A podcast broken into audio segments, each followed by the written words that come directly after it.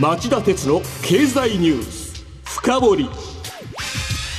皆さん明けましておめでとうございます。番組アンカー経済ジャーナリストの町田鉄です。明けましておめでとうございます。番組アシスタントの杉浦舞です。今日も新型コロナ対策をして放送します。2022年最初のテーマはこちら。今年の最大のリスクは中国のコロナ対策なのか。アメリカの調査会社が指摘した世界の10の危ういポイントとはアメリカのコンサルティング会社ユーラシアグループは月曜日恒例の世界の10大リスクの今年版を発表しました、うん、これ私もニュースで見ました、うん、あの指摘された10個のリスクは、まあ、どれも僕がジャーナリストとして普段から関心を持っていた問題で、うん、改めてモニターを怠れないなと感じました、はい、えー、そこで今日は、えー、新年第1回目の経済ニュース深掘りですからちょうど良い機会じっくりとこの話題のレポートを紹介して、えー、僕の意見も交えてコメントしていきたいと思います。それではお知らせの後じっくり深掘ってもらいましょう。町田鉄の経済ニュース深掘り。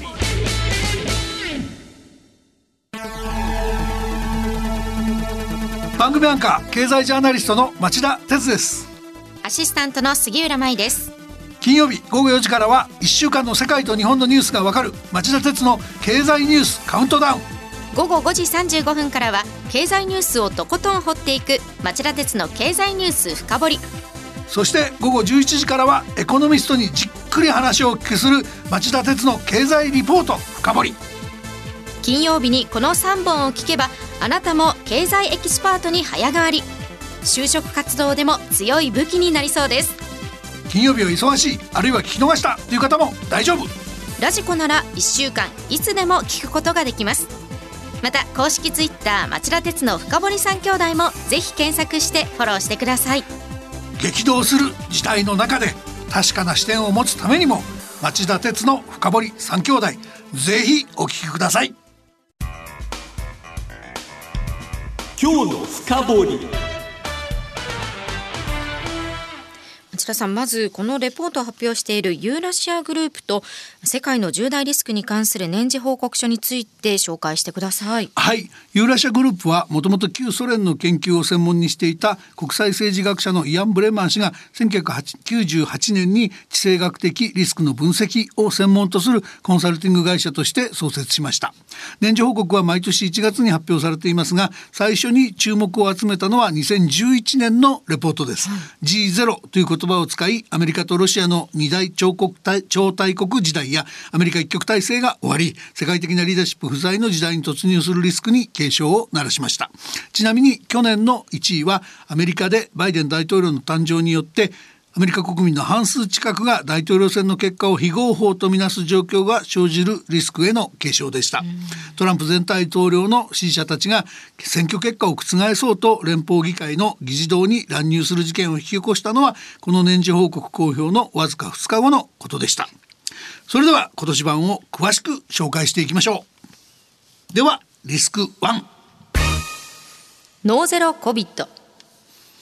えー、欧米が取っているウィズコロナつまりコロナとの共生政策と大きく異なりコロナを根絶するゼロコロナ政策を取っている中国がこれに失敗、うん、世界の経済や政情が不安定になるリスクがあるというもんです。えー、えー、まあ報告書を紹介しますとパンデミックはもうたくさんだがそうはいかない。フィニッシュラインつまりゴールはあなたがどこに住んでいるかで決まる。明らかに中国のゼロコロナ政策は失敗に終わるだろう。中国の場合当初のゼロコロナ政策の成功と習近平国家主席のこの政策への執着つまり失敗を認められない考えが必要な路線変更を難しくしているというんです。その一方であなたつまりレポートの読者は、えー、オミクロン株の猛威を目の当たりにしてるから信じられないだろうけれども重症化や死亡リスクを最小化するメッセンジャー RNA ワクチンの接種の効果が出ているので先進世界ではパンデミックの終焉は近いと断言してます。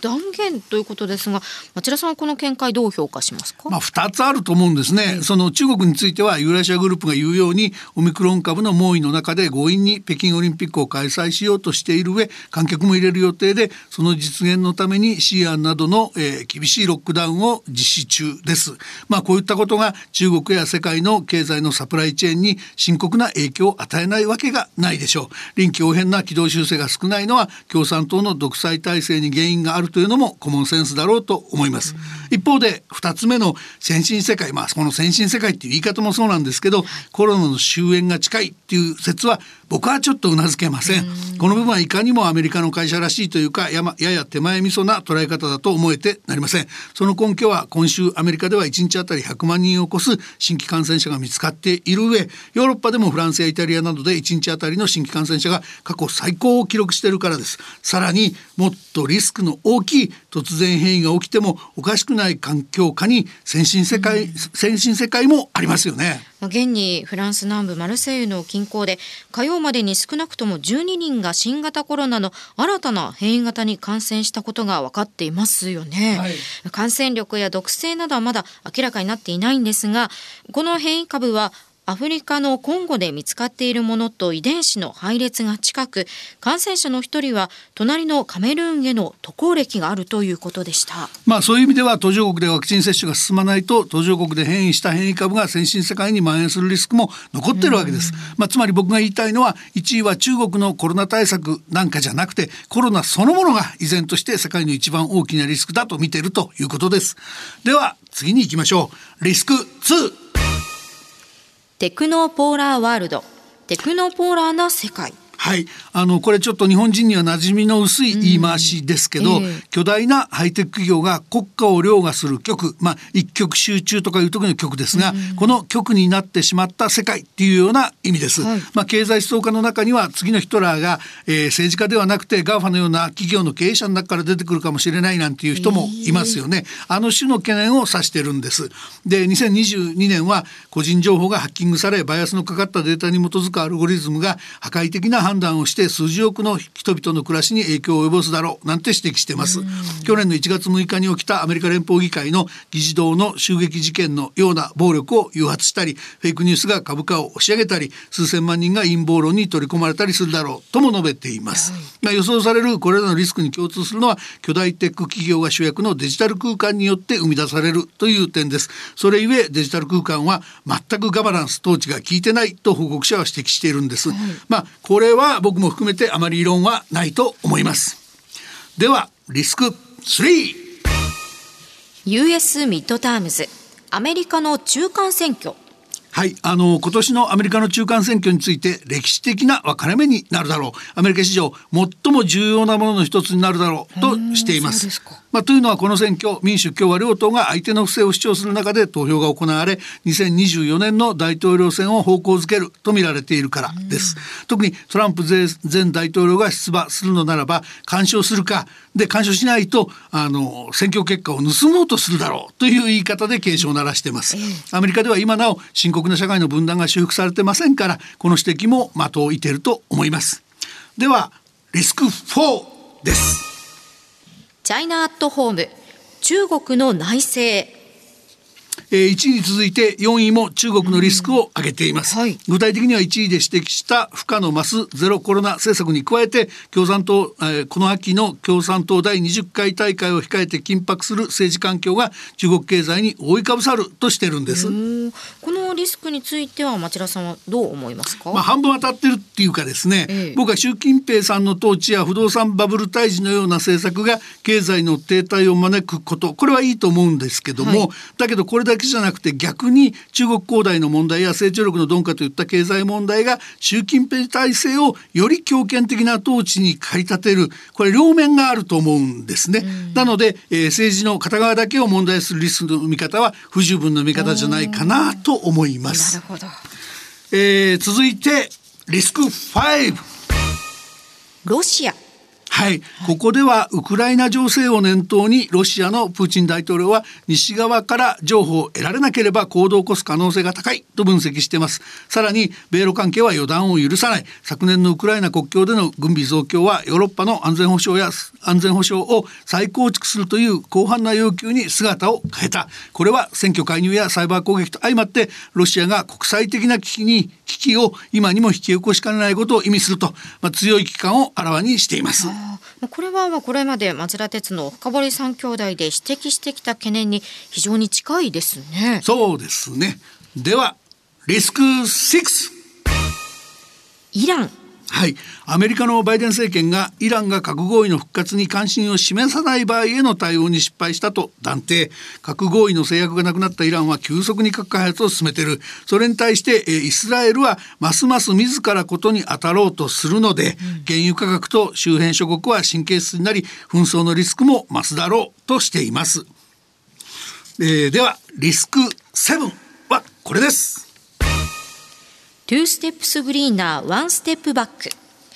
日清一体の気候変動対策。はい。あの化石燃料から再生可能エネルギーへっていう移行は進むものの、はい、これが決してスムーズじゃないだろうっていうことなんですね。まあ、今はその移行過程の中でも特に大きな混乱期にあってエネルギー価格が上昇するリスクや長期目標と短期的な政策経営の不一致のリスクもあるだろうと指摘しています。続いてリスク8です。エンプティーランズ。世界各地の力の空白地帯。はい、えー、これはまあ以前から、まあ、十数年前から言われているリスクといえばリスクだと思うんですけど、えー、去年のアフガニスタンからの撤退強行なんかもそうなんですけどアメリカはもはや世界の警察官を演じる意欲がなく中国が取って代わろうとしていると、うん、まあ、その結果多くの国と地域が影響を受けることになるというんです。次に行きましょうリスク9コーポレーツ・ルージング・ザ・カルチャー・ウォーズ文化戦争に敗れる企業。はい、えー、西側と中国の両方の市場で活動する多国籍企業は双方向リスクに直面するだろうという指摘です。はい。あのどういうことかと言いますとね、えー、えー、強制労働など人権問題に例えばですけど人権問題に対して毅然とした態度を取れば中国当局や中国市場の反発を受けると。でも取らなければアメリカやヨーロッパの政府や消費者から反感を買うと、えー、つまり世界的大企業が政治的な問題を切り抜けるのはこれまでより難しい時代になったっていうんですね。えー、でもこれさわざわざこのリスクをリスク2のテクノポーラワールドと分けて再度指摘してみせたあたりは多国籍企業をクライアントにしてるコンサルティング会社らしい指摘ですよね。確かに次のクライアント獲得に役立ちそうですもんね。いやいやいやいや役立てたいんでしょう。さていよいよ最後リスク10ターキートルコトルコのエルドアン大統領は来年選挙を控えていますそこで支持率を回復させようと有権者の目を経済危機からそらすために好戦的な外交姿勢を続けその結果経済と国際的地位をかつてない低いレベルに引きずり落とすんじゃないかとしていますなるほど。まあ、他にも番外のリスクもいくつか出てるんですね。そうですね。あの例えば、えー、アメリカと中国の経済摩擦とか、中国による台湾への軍事的侵攻の可能性、あるいはブラジルの大統領選挙なんかも挙げてます。以上今日の深掘りでした。さて今晩11時からの町田鉄の経済リポート深掘りはコロナショックで180兆円をロスしたアジアの回復の巧妙とはというタイトルで日本経済研究センターの富山敦アジア予測室長をゲストにお迎えします。初登場ですね。そうですね、うん、あのベトナム語の専門家なんですよ、はい、だからアジアの話なかなかユニークな視点持ってると思いますよ楽しみにしていてください。それでは今夜11時に再びお耳にかかりましょう。さようなら。